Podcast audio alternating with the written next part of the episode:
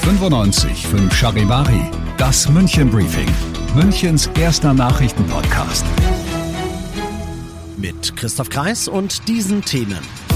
Ein Randalierer beschäftigt die Polizei am Sendlinger Tor und ein Klimaaktivist beschäftigt die Polizei in Stadelheim. Schön, dass du auch bei der heutigen Ausgabe wieder mit dabei bist. Ich erzähle dir in diesem Nachrichtenpodcast ja täglich in fünf Minuten alles, was in München heute so wichtig war. Das gibt's dann jederzeit und überall, wo es die besten Podcasts gibt und immer um 17 und 18 Uhr im Radio.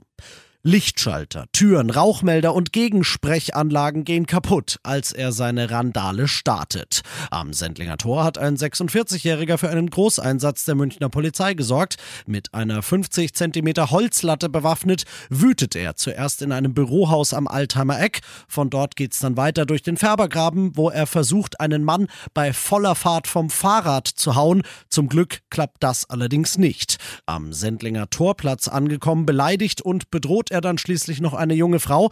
Dann stoppt die Polizei seine Raserei und stellt fest, hey, den kennen wir doch. Im hohen zweistelligen Bereich sei nämlich die Zahl der Fälle, heißt es danach, in denen der Mann schon polizeilich auffällig geworden ist, meist wegen irgendwelchen Gewalt- und Drogendelikten und angesichts dieser Latte an Vergehen wird der Holzlattenschwinger jetzt aller Wahrscheinlichkeit in U-Haft landen, wenn er heute noch dem Haftrichter vorgeführt wird.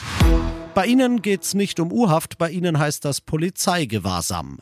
Aktuell noch 13 Klimaaktivisten verbringen wegen Störaktionen in München einen unfreiwilligen Aufenthalt in der JVA Stadelheim, teilt die Polizei heute mit. Und einer von ihnen, der streikt sogar dort noch weiter fürs Klima, indem er sich jetzt weigert zu essen. Wolfgang, so sein Name, will weiter gegen den zerstörerischen Kurs der Bundesregierung in den Klimakollaps protestieren, schreibt die letzte Generation bei Social Media. Der Hungerstreik wird von der Stadelheim-Leitung eng begleitet und medizinisch überwacht, versichert die Polizei. Bis zum 2. Dezember müssen beide Seiten das durchhalten. Da endet das Polizeigewahrsam.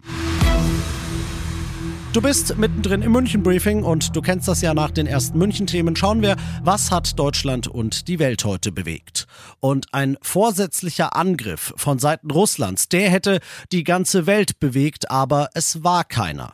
Zu diesem Schluss kommt die NATO, nachdem gestern eine Rakete ein Dorf in Ostpolen trifft und zwei Menschen tötet. Das erklärt NATO-Generalsekretär Stoltenberg heute in Brüssel. Von dort berichtet Charivari-Korrespondent Dieter Ebeling. Die Entwarnung kam zunächst von den USA, dann von Polen und auch von der NATO. Der Raketeneinschlag in Polen geht nicht auf das Konto Russlands. Es war eine ukrainische Flugabwehrrakete, die da explodierte, sagte NATO-Generalsekretär Stoltenberg.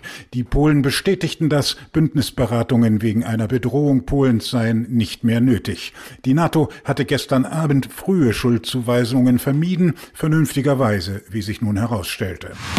Hunger, Armut, Pandemie, Klimawandel, das kam alles zu kurz, sagen diverse Nichtregierungsorganisationen. Für sie haben die G20 auf ihrem Gipfel auf Bali versagt, der heute zu Ende gegangen ist.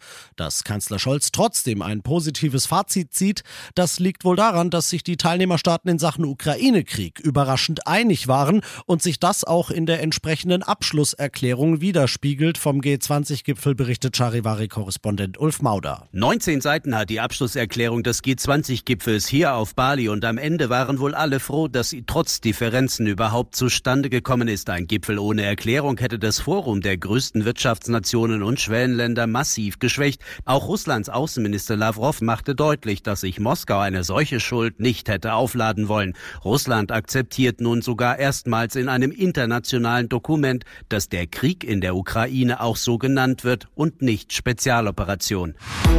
Und das noch zum Schluss. Es ist leider eine Alltäglichkeit, aber eine, die wir nicht länger akzeptieren wollen, sagt Münchens zweite Bürgermeisterin Habenschaden und meint damit Gewalt. Gewalt jeglicher Art, körperlicher, sexueller, psychologischer und so weiter gegenüber Frauen und Mädchen.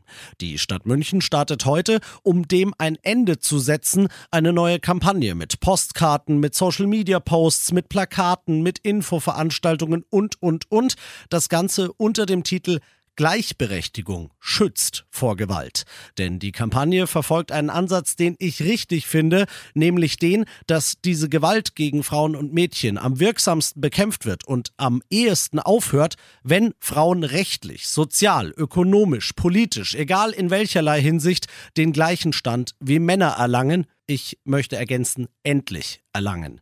Ich bin Christoph Kreis. Mach dir einen schönen Feierabend.